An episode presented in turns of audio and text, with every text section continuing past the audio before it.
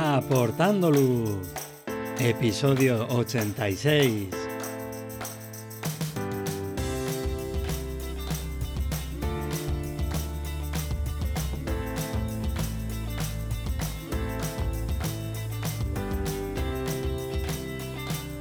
Hola, ¿qué tal?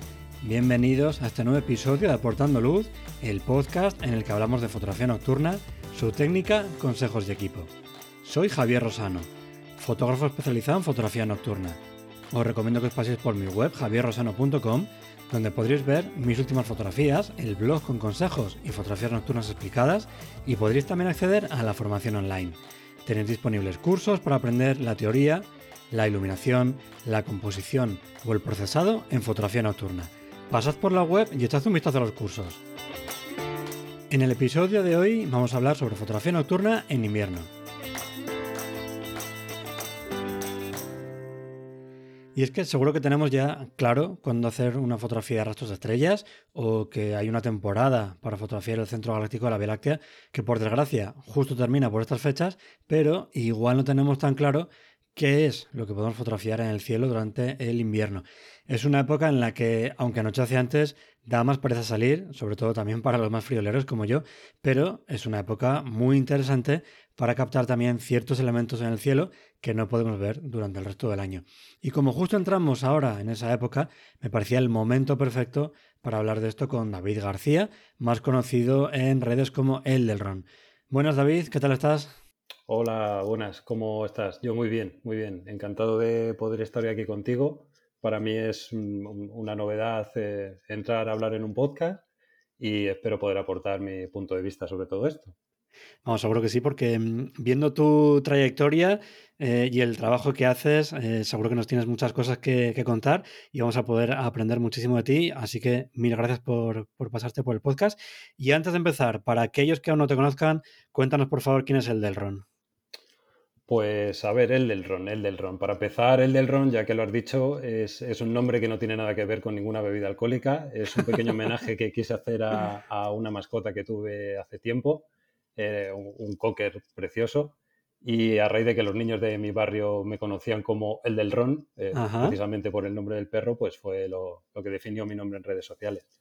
Y nada, en cuanto a fotografía, pues eh, tengo que decir que haciendo fotos, eh, planificando hacer fotos y salir a hacer fotos, es decir, mm, una foto pensada, por decirlo de alguna manera, llevo, llevo poquito tiempo, básicamente desde el año 2020.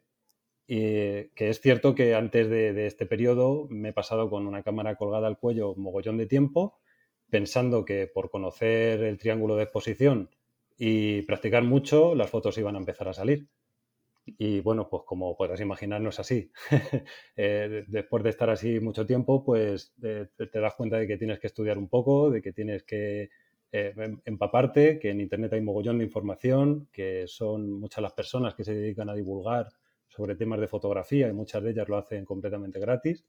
Y bueno, pues a raíz de eso empecé a, copiar información, a guardarla en mi disco duro, eh, carpetas de YouTube, bueno, tenía una cantidad de vídeos ingentes. y un buen día llegó la pandemia. Eh, es verdad que la pandemia nos quitó muchas cosas, eh, pasamos mucho tiempo encerrados en nuestras casas, cada uno aprovechó para sacar su ingenio y su creatividad. Y a mí lo que me dio fue tiempo pues, para empezar a hacer todos esos cursos y todas tutoriales de procesado, todo aquello que iba encontrando por internet. Y pues nada, de, ahí mm, hasta, hoy. O sea, ha, habido un par de puntos en, esta trayectoria que para mí han supuesto, eh, o sea, que son momentos importantes. Uno de ellos fue conocer a, como nos conocemos, mi astrobro eh, Horacio, eh, que es un vecino de aquí de la localidad donde vivo. Que bueno, el tener a alguien que comparta tus gustos, que esté empezando en un nivel parecido al que tú tienes en un momento determinado y que encima viva cerca y con muchas ganas de salir, pues es que hace que el pique cada vez vaya más, te vas comprando cosas, em, em, vamos a salir a estrenarlas, hemos llegado a salir tres, cuatro noches seguidas prácticamente. Eh, locura, Javi, locura. Eh, el, hecho es que una vez que ves por primera vez una fotografía de Vía Láctea en tu cámara, mm, eh, la, sensación es que es indescriptible, es que es, no sé, llevas tiempo viendo cómo lo va haciendo otra gente, te, te empapas de cómo va, pones el 2.8, los 15 segundos, le das y eso es en 1400 y de repente tienes en pantalla una cosa que pensabas que era imposible hacer. Y a raíz de ahí, pues nada, pues eso, te vas picando, te vas picando, te vas picando y hasta que, hasta que el cuerpo aguante, porque vamos. Eso es. Eso que decías de ver la Vía Láctea en la pantalla, que te entras a gusanillo y que alucinas, también lo dice mucha gente con las auroras boreales. Es una cosa que yo no quiero comprobar porque me da muchísimo miedo por lo que dices. Otro veneno más en el cuerpo es que ya no nos da la vida para tanto. Eh, acabo de rechazar un viaje. Eh, que claro, cuando ves los precios, pues... Pero sí, sí, eh, en esta época había planificado un viaje que no, no voy a poder ir, la verdad. Vaya. Pero es que es verdad que al final eso te va picando el gusanillo y dices, joder, es que ahora tengo ganas de otra Vía Láctea, auroras o lo que sea. Em, como comentabas tú, no llevas tampoco muchos años, desde 2020 comentabas, haciendo fotografía nocturna, pero has llegado a un nivel que es muy, muy alto. Comentabas que uno de los puntos importantes era el haber conocido a Horacio y salir con él, esos piques. ¿Crees que hay también algún otro eh, secreto, algún otro punto que haya hecho que esa evolución haya sido tan rápida. No sé si la formación, el dedicarle muchas horas o todo en conjunto también puede ser. Eh, eh, evidentemente tiene que haber una formación previa, porque si no acabas metido en un bucle de lo que te contaba antes, de hacer prueba tras prueba y sí, se puede avanzar, pero el avance es mucho más lento. En mi caso, eh, uno de los cursos que mejor me vino, bueno, cursos, si no recuerdo mal, José Benito Ruiz se llamaba, eh, tenía un, ciclo formativo eh, que se llamaba Un año de fotografía, que eran más de 100 horas que estaban completamente gratis para descargarse. Y pues yo empecé, sinceramente, empecé con eso. O sea, esa fue mi primera clase teórica eh, relacionada con el mundo de la fotografía. Además es que recuerdo perfectamente que tenía un capítulo que estaba dedicado a la fotografía nocturna. Sí. Que si no recuerdo mal, lo impartía junto con Mario Rubio. Eso es. Y, bueno, eh, de esto que llegas a ese capítulo y te cuesta pasar al siguiente. Y lo quieres volver a ver otra vez. Y te lo vuelves a ver. Y avanzas al siguiente, pero te sigue entrando el picorcillo. Y luego yo, ya te digo, a raíz de ahí es que ya tenía claro hacia dónde tenía que orientarme. A mí el mundo de la noche era lo que más me llamaba. Eh, las lunas están muy bien, pero al final no dejan de ser siempre más o menos encuadres muy parecidos y unas composiciones similares, que, sí, que tienen su mérito detrás, una planificación, pero la creatividad que te da el estar por la noche, el poder sumarle las linternitas para aportarle otra serie de toques a la fotografía, eh, creo que no tiene comparación. Hmm. Y comentabas que empezaste eh, también con esos cursos de la charla que dio Mario Rubio en un año de fotografía. Mario tiene una, eh, o entiende la fotografía nocturna de una manera en la que la iluminación influye muchísimo, ilumina mucho en su fotografía, siempre está aportando luz. O incluso no sé si en esa época utilizaba también los fuegos artificiales, estos petardos que salían por detrás de los coches. Pero tu fotografía es, eh, aunque hay veces que iluminas, pero está muy alejada de eso. ¿Empezaste también con mucha iluminación y luego fuiste evolucionando? ¿O ya directamente entraste más con esa vía láctea, fotografías con la luz ambiental y poquita iluminación tuya? Pues la verdad que una de las primeras cosas que me llamó la atención fue el tema del light painting. Eh, por temas profesionales coincidí con la gente de Anex Colors en un par de talleres y el poder presenciarlos en directo, ver cómo hacían esas escenas con una sola toma, eh, esos efectos de un tío colgado de un árbol y eh, quitando un cartón de la cámara y poniéndolo, me, me, pareció una aventura tremenda, pero mm, no se me terminaba de dar bien. O las veces que lo intenté tampoco tenía la formación suficiente y fue una cosa que tampoco luego, eh, las típicas esferitas. Eh, cuando haces una, ya la has hecho, ha quedado ahí, está, bien, pero a mí personalmente, para el estilo de fotografía que practico, pues tampoco me terminaban de aportar.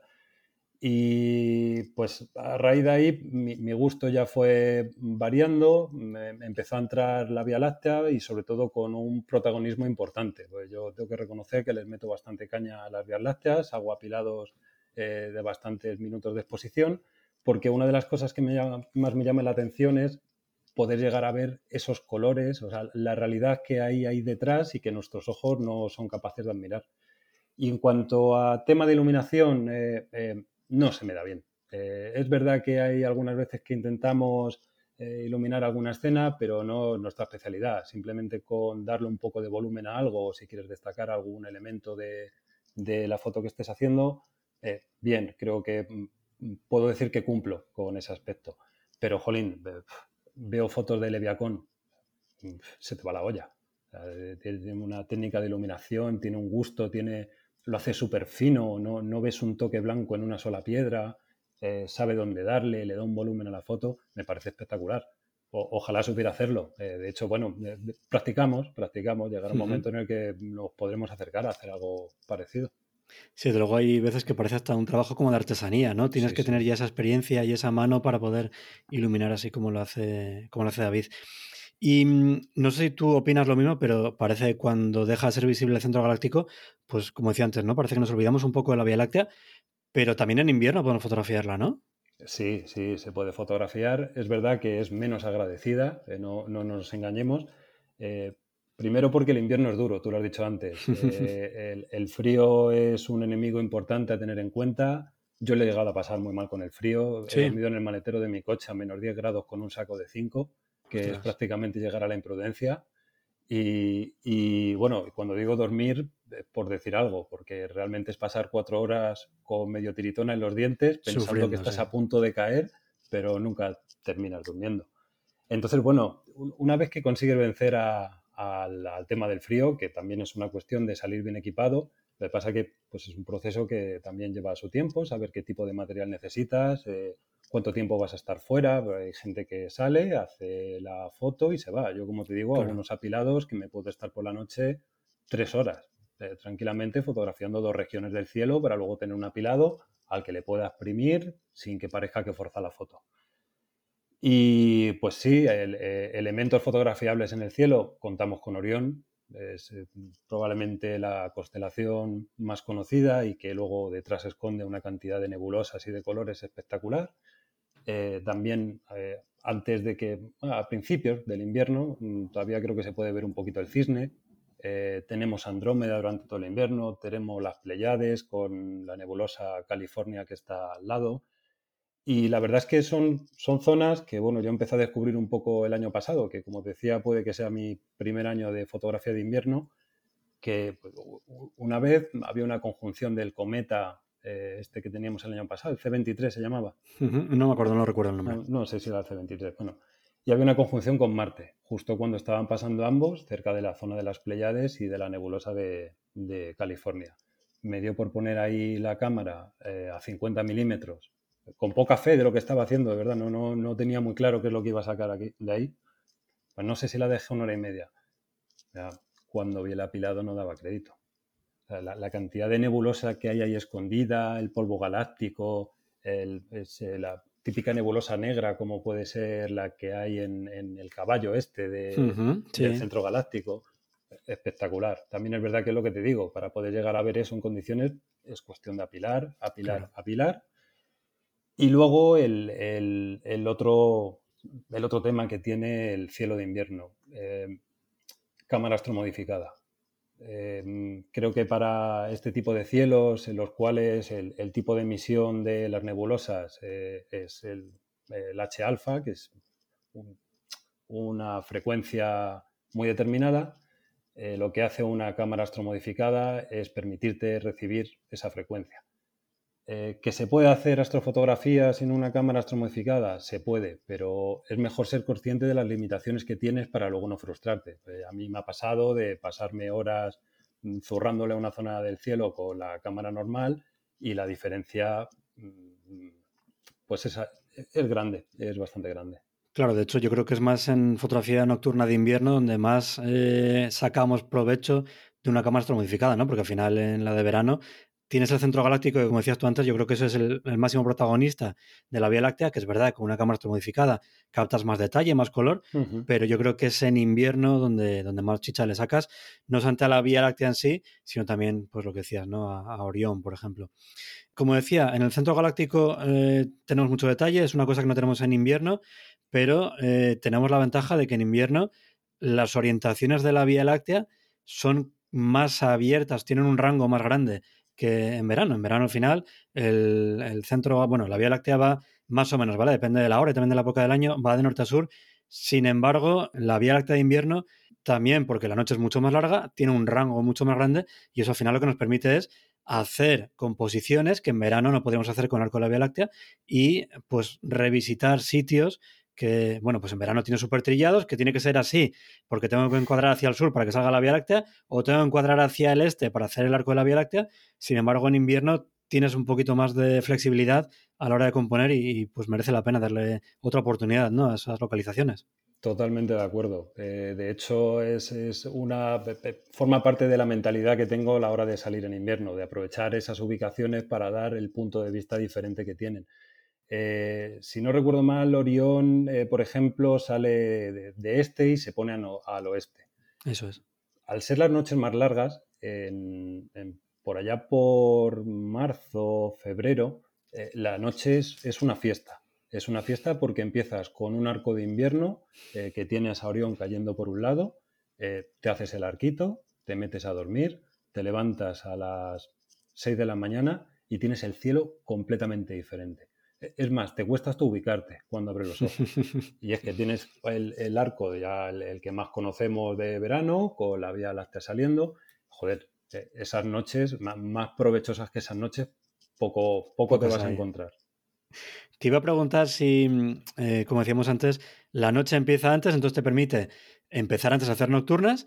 Si luego tú te quedas toda la noche disfrutando la fotografía nocturna o dices, mira, como puedo empezar antes, pues me voy antes a casa y ya he terminado. Pero bueno, con la respuesta que has hecho antes, ya, ya veo por dónde vas. A ver, hay, de todo tipo de salidas. Lo que pasa es que llega un punto en el que, como cada vez vas ampliando más tu rango de escapadas, es decir, yo, yo me acuerdo que la primera escapada que hice así fue a la Malacuera y me pareció que estaba mm, donde Cristo perdió el sombrero. Eh, ahora mismo es lo más cerca que salimos. Sí, tal cual. Pues, pues, cada vez buscas mejores cielos, cada vez buscas sitios menos visitados o, te aventuras a meterte por carreteras de Guadalajara a ver dónde acabas y a ver si encuentras algo. Entonces, em, claro, ya, ya, que te vas a hacer una jarta de kilómetros, pues ya aprovechar la noche. Si es algo más cercano, pues, pues sí, una escapadita de estas tontas que terminas a las 12 en casa, también es una santa maravilla. Dormir luego tú el tiempo que tienes que dormir y al día siguiente hacer una vida como una persona normal, no como zombies, que parecemos la mayoría. Tal cual, tal cual. Y además tú eres, eh, para mí por lo menos, un especialista en buscar sitios nuevos porque encuentras auténticas maravillas. Y vamos, en las fotos de Instagram se ve de sitios súper bonitos con sujetos eh, así puntiagudos, muy característicos, unos cielos espectaculares. Así que enhorabuena por todo ese trabajo que haces de, investigación, que no es fácil, lo que decías tú antes, ¿no? Al final hay tanta gente, ha pasado tanto tiempo que encontrar algo nuevo y diferente no es nada sencillo. Nada, eh, yo creo que en realidad todo está hecho y luego aparte contamos con herramientas hiperpotentes para poder buscar estas localizaciones. Es verdad que habrá sitios más, menos frecuentados, habrá sitios que estén más explotados por figuras de la fotografía que te suben una foto y ya hacen ese sitio archiconocido. Claro. Y luego hay otros, o sea, yo sinceramente todas las fotos que he ido encontrando, eh, la gran mayoría de ellas Mm, tenían la típica reseña de Google en la que aparecía una foto nocturna en donde a lo mejor se intuía un poco de Vía Láctea. Entonces, bueno, ya tú luego investigas si esa zona es apta para ir, eh, por dónde te va a salir, por dónde, todo el proceso habitual.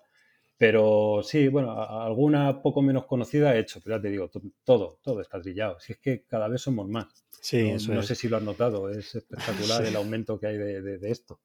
De hecho, yo creo que otra ventaja también de la fotografía nocturna en invierno es que, como da más pereza, es más oh. probable que no te encuentres a nadie en esa localización. Obviamente, si vas al castillo de Zafra, es fácil que alguien te encuentres, porque yo creo que ahí hasta en invierno tiene que haber gente, pero por lo menos tienes la ventaja de que puedes tener un poquito más de, suerte y estar tú solo en ese sitio. Sí, también, también, es curioso cuando te haces esa panza a kilómetros y acabas encontrándote con alguien que inicialmente no le pones cara, pero empiezas a hablar y resulta que es alguien con el que lo llevas haciendo por Instagram durante meses. Sí. Pero es, verdad que luego cada uno en la noche es un mundo.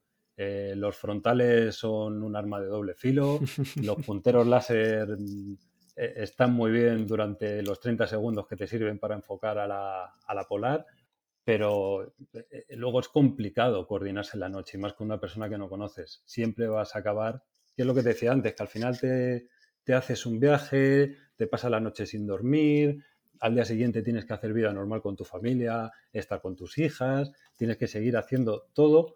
Luego imagínate que empiezas a coger las fotos y empiezas a ver la típica que tiene el velo rojo, la típica que ha pasado alguien andando con el frontal por al lado. Son cosas más difíciles de controlar, pero sí, sí, es una. Yo, lo veo como una ventaja clara. Y si mm. me permites aportar otra, sí. Eh, también eh, hay que tener en cuenta que en invierno es verdad que el frío que comentábamos antes, que es un, aliado nefasto para nuestra supervivencia y nuestro bienestar en medio del campo, pero es verdad que los cielos limpios con frío eh, eh, ganan en los que practican astrofotografía, que es donde a mí me gustaría llegar algún día, el seeing, es, es espectacular, se nota una diferencia brutal. Yo quizás donde más lo he notado hasta ahora ha sido fotografiando lunas es verdad, no, es de lo que estamos hablando, pero esa diferencia de nitidez que te da hacer una foto en un día despejado de invierno eh, versus a cuando lo haces en verano, es que no tiene nada que ver. Ya en la cámara directamente, cuando tú estás viendo la foto de la luna en verano, estás viendo ya cómo aquello va ondulando y cómo cada foto va a estar un poquito desenfocada en un sitio y en otro por esa dispersión de la atmósfera. Hmm. Entonces, en invierno tenemos ese aliado que permite que las fotos realmente tengan vamos a decir, una calidad extra. Eh, será difícil de apreciar en función de la práctica que tengas tú con la fotografía, pero, pero se nota, se nota. Sí, desde luego. Y mm, comentabas que tu objetivo es acabar en la astrofotografía, con telescopio y tal. Me gustaría mucho. Sí. Eh, me, encantaría catar esa parte. Eh, estuve haciendo mis pinitos con PixInsight a la hora de procesar fotografías de vías lácteas considero que, es un programón de la leche, pero a mí personalmente para fotografía de paisaje está muy bien que puedas eliminar prácticamente todo el ruido, o sea, toda la contaminación lumínica que tiene, que es muchas veces el fin eh, para que utilizamos PixInsight. Pero yo qué sé, yo es que viviendo aquí en la península le he acabado cogiendo hasta cariño. O sea, no, no, es que me, me, guste que aparezca media foto amarilla, pero eh, te acostumbras a vivir con ello. Y como cuando ves una foto de La Palma eh, que aún así siempre sigues teniendo un poquito de, de, de, pilla de otra isla, de lo que sea. Mm, ahí entiendes la diferencia de un cielo cielazo a cuando estás aquí en península y tienes pues, pues, lo que hay, lo que hay, que mires para donde mires vas a tener un chorro de luz que te está saliendo en el horizonte, con mayor o menor intensidad, pero ahí va a estar. Hmm. Y mm, estamos hablando de ventajas. Una desventaja yo creo que es la mayor probabilidad que tenemos de encontrarnos con un cielo que esté cubierto. Obviamente no tenemos esos cielos tan despejados como en verano, eh, así que hay que revisar muy bien esos modelos meteorológicos para eh, no llevarnos ninguna sorpresa. ¿Cómo haces tú ese proceso de, la meto? ¿Cómo haces la previsión? Pues, a ver, lo, primero de todo, calcular que si la meteo te está diciendo que va a hacer menos 2 grados, cuenta que donde tú vas a ir van a ser menos 6 porque normalmente, vamos, me imagino que donde tengan puesto las estaciones o lo que sea, pues no, no estarán muy cerca de mitad del campo donde tú te encuentres en ese momento. Y luego, pues realmente es jugártela. Es también un poco lo que hablábamos antes. Al final tú mismo te vas poniendo ciertas barreras eh, cuando te estás planteando una salida, que te, te, entra esa pereza, que si el frío, que si la posible nube. Al final también yo he llegado a un punto en el que he decidido adaptarme. Si llegas y te encuentras que tienes un mar de nubes, me pongo a hacer un time lapse. ya saldrá algo de ahí. Si tienes la suerte de que te llega esa nube con una tormenta eléctrica, te acabas de llevar la foto del año. Y que es un día más en la oficina, pues a gozarlo como cualquier otro. O también está la opción de que te encuentres un zorro, ¿no? A mitad de la sesión. Eh, zorros, jabalís, eh, ruidos raros. La noche, la noche te puede venir un sonido de cualquier lado, ser la cosa más absurda, pero el cerebro es el cerebro, oye, y le gusta jugar con estas cosas. Y cuando, muchas películas. Cuando le faltan estímulos, se los crea él. Pero sí, no, eh, yo me llega a acostumbrar y a mí hasta me encanta. estar, es verdad que no lo hago habitualmente, pero alguna salida solo he hecho y, de, estar un periodo largo por la noche. Y a mí la sensación de estar ahí escuchando al animalito de turno completamente callado, em, estar observando, mirar el cielo, estar a tu rollo, es, una cosa que realmente es una experiencia muy recomendable. Justo hace poco lo comentaba en Twitter con una foto que publiqué de un bosque, que mm, yo suelo salir casi siempre solo y reconozco que soy un cagao, ¿eh? Pero claro, al final, si lo piensas bien y fríamente, dices, jo, estoy saliendo de una zona en la que, donde yo me muevo, ¿vale? No hay osos. el resto de animales, si yo no les hago algo o no, no se ven en peligro, no te van a hacer nada, te van a huir, te van a leer a, un montón de distancia, se van a alejar. Lo que más miedo me da son los perros, eso sí. Entonces, disfrutar una zona en la que sabes que no hay osos, tampoco hay perros porque no hay ganado, ni hay ninguna vivienda cerca. Estar solo en ese sitio, con el olor de la naturaleza, los sonidos de los animales, esos cielos, eh, estar delante de, no sé, ya sea un elemento natural un árbol, un castillo, una iglesia, es una pasada poder disfrutar esos momentos. Y hay veces que incluso eso, dejar la cámara aparcada y te pones a disfrutar porque es increíble la sensación. Y encima es una cosa que a mí me encanta, a ti por lo que comentas también, y no mucha gente tiene la, eh, no sé la suerte, porque quizá tampoco lo conoce. Eh, no, no conoce esa, esa opción, esa posibilidad de estar en ese sitio disfrutando y claro, se están perdiendo una maravilla. Es que realmente no han encontrado los caminos para llegar ahí, porque si te paras a pensarlo, ¿qué puede hacer que te encuentres en mitad de ese campo a las 3 de la mañana con menos 2 grados o, en verano, me da igual? Eh, es, verdad que en, el estilo de vida que nos movemos hoy, pues, pues es complicado. Hmm. Pero sí, coincido contigo. Para mí el, el, hecho de poder disfrutarlo, una de las noches más espectaculares que he pasado fueron estas últimas perseguidas. O sea, fueron una auténtica salvajada. Eh, nos fuimos a verlas a un cielo Borle 2 cerca de Molina de Aragón y, de verdad que no daba crédito a lo que estaba viviendo, porque es que era un no parar de caer. En un sitio completamente retirado de todo. Había unos molinos de estos de eólicos que estropeaban un poco la escena al fondo, pero bueno, que son cosas que luego acabas obviando el resto de la noche. Y esas sensaciones que estabas diciendo tú anteriormente, pues eso, que te dan ganas de coger al típico amigo que nunca lo ha visto, agarrarle de la oreja y quitarle la pereza, acercarle, que lo viva, porque muchas veces cuando tú esto lo cuentas a tus amigos normales, no a gente como nosotros. amigos normales, me gusta. Sí, a, los que están alejados de esta locura, que les cuentas y sí, sí, normales, normales. Cuando tú se lo cuentas, pues te miran con caras raras. Y la verdad es que es lógico, o sea, que te miren con caras raras. No, mm, yo siento mi coche, que es el típico de estos que parece una caja muertos, eh, de, los... Siento mi coche como un hotel cinco estrellas por la noche, Tal cual. digo. O sea, ya, llega un momento en el que me parece todo tan romántico, por así decirlo, y acogedor, y que para mí es una maravilla. Y claro, tú intentas expresar esto ante otras personas y bueno, pues ¿qué te voy a contar? Sabes que las sensaciones que transmites pues son las que son. Es complicado de, expresar, sí. De hecho, al final, y como decías tú antes, yo creo que la fotografía es casi una excusa para hacer esas salidas, porque mm, yo estoy casi seguro de que si por H por B me quedo sin cámara porque se me estropea o por lo que sea, seguramente seguiría saliendo, obviamente no tanto como ahora, pero echaría tanto de menos ver esos cielos que digo, mira, yo me voy hasta donde sea, Guadalajara, donde sea, o Cuenca, a disfrutar de esos cielos espectáculos porque seguro que lo echaría de menos. Segurísimo, segurísimo. Pero tú podrías vivir sin cámara ahora. Eh, no, no, por eso es si por accidente o por lo que sea me quedo sin cámara. No, no, obviamente premeditado no va a ser, por lo menos por mi lado. Eh, mira, aprovecho, no tiene que ver con el tema, pero saca lo de los eh, generadores eólicos, que tiene esa lucecita parpadeante que tanta guerra nos dan.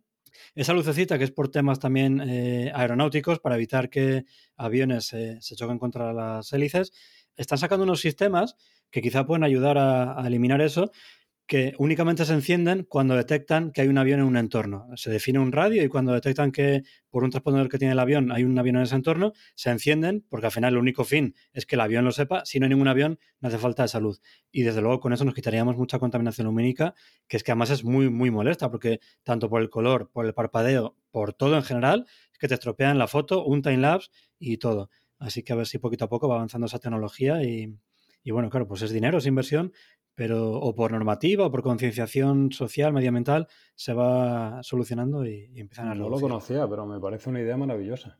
Queda muy lejos, ¿eh? Ahí creo que es alguna empresa alemana que está empezando con esto, pero imagínate hasta que llegue por aquí lo que, lo que nos queda.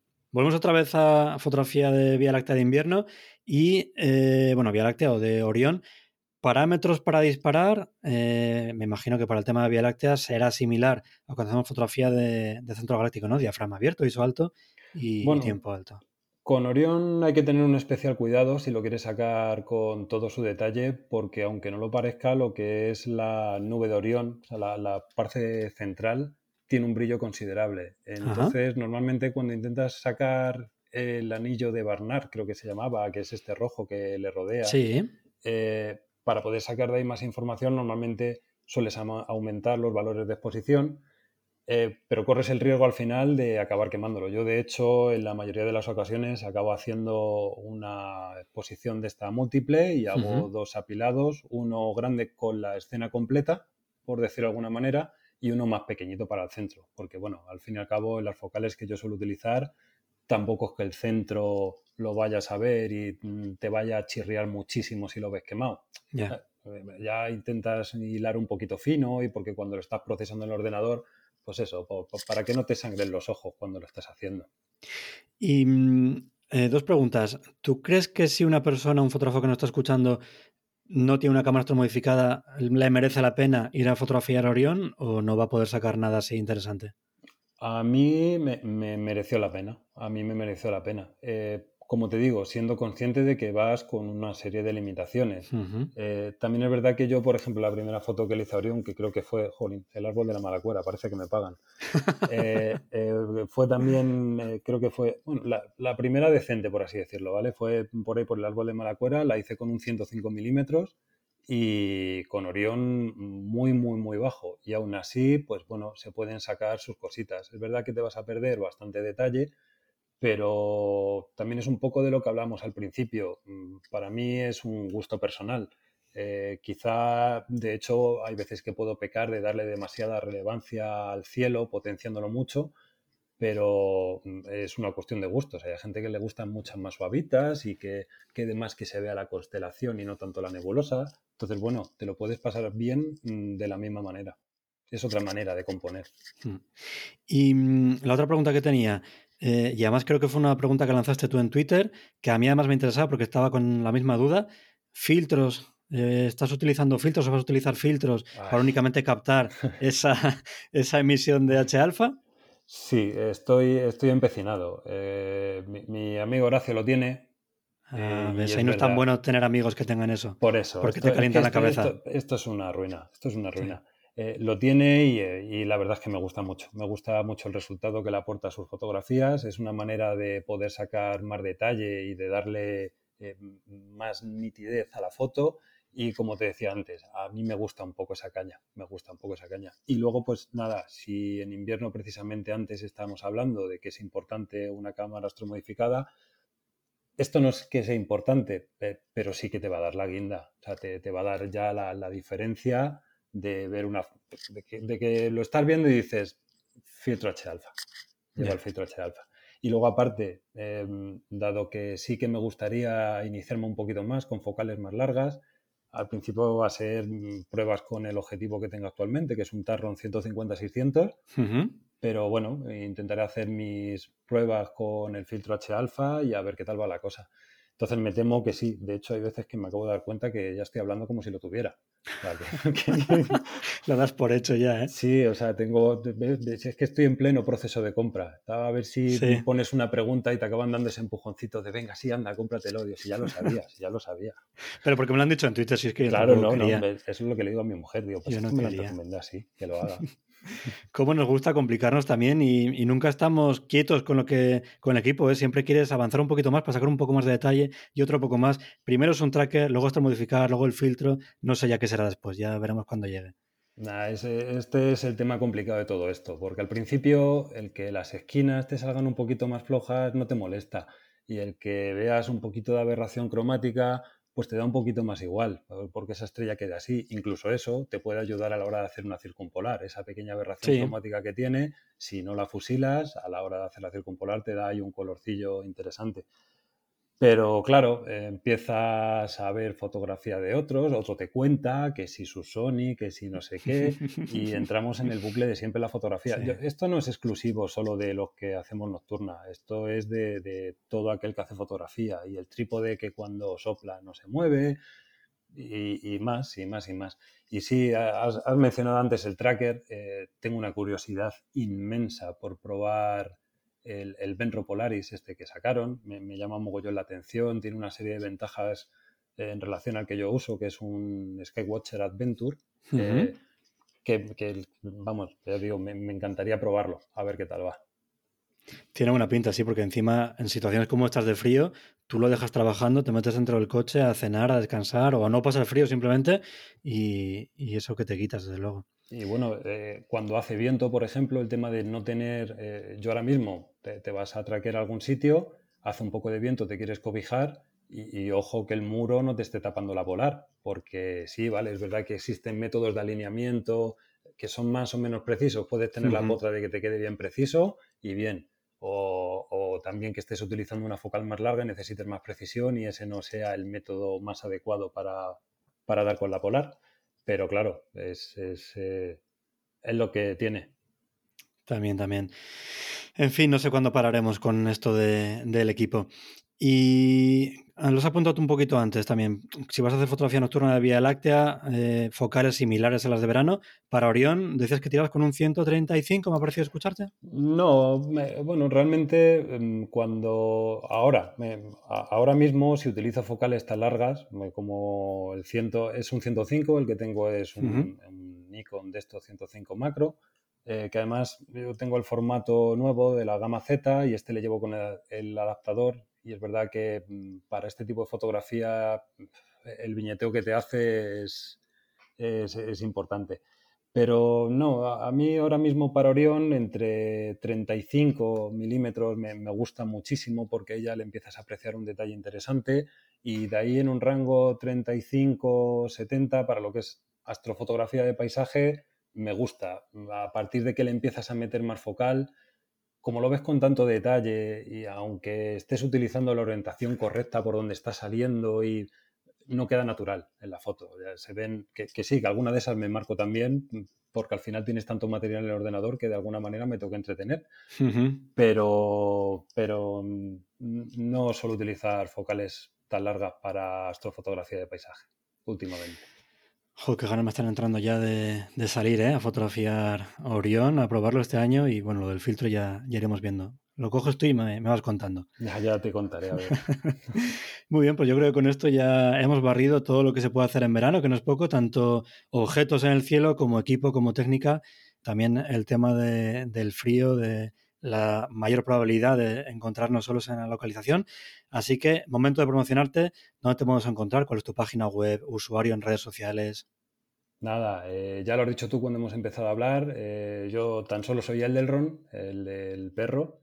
Y como decías, eh, tengo Instagram, Twitter, TikTok, pero no, no, lo uso mucho, soy más un mero espectador. Algún vídeo he intentado trabajar, pero creo que prefiero seguir mejorando en el campo al que me estoy dedicando actualmente.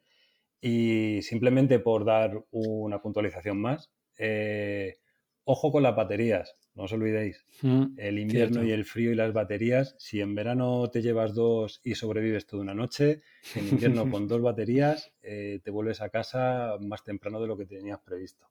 Y mm. por supuesto, eh, calentadores en las lentes. Eh, con el frío, humedad, eh, también eh, indispensable. No ha sido ni una ni dos las noches que he tenido que abandonar medio proyecto porque de repente la lente, sin venir a cuento, tenía una capa enfrente de niebla que era imposible de quitar ya. Una vez que te sale ya no la puedes quitar de ahí. Hmm.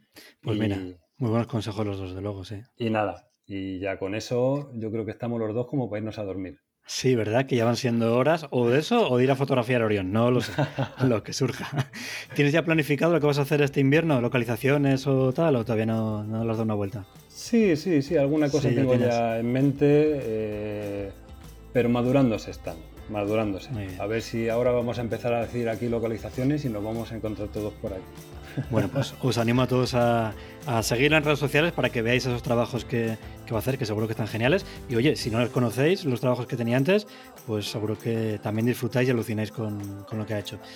Eh, ha sido un placer, David, que te pasaras por el podcast para, para hablarnos de estas posibilidades que tenemos en fotografía nocturna de invierno, que además no son muy conocidas, así que mil gracias por estar aquí. Nada, mil, mil gracias a ti por invitarme y espero que alguna vez podamos hacer alguna salida juntos, que tenemos eso pendiente. Eso es, seguro que sí. Un fuerte abrazo, David. Otro para ti. Hasta luego. Hasta luego. Y hasta aquí este episodio en el que hemos hablado sobre fotografía nocturna en invierno. Si os ha gustado este episodio, suscribiros para no perderos los próximos capítulos y si queréis colaborar para que el podcast llegue a más gente, os agradeceré vuestros me gustas, valoraciones y comentarios. Muchísimas gracias por escucharme y por vuestro apoyo. Hasta el próximo episodio.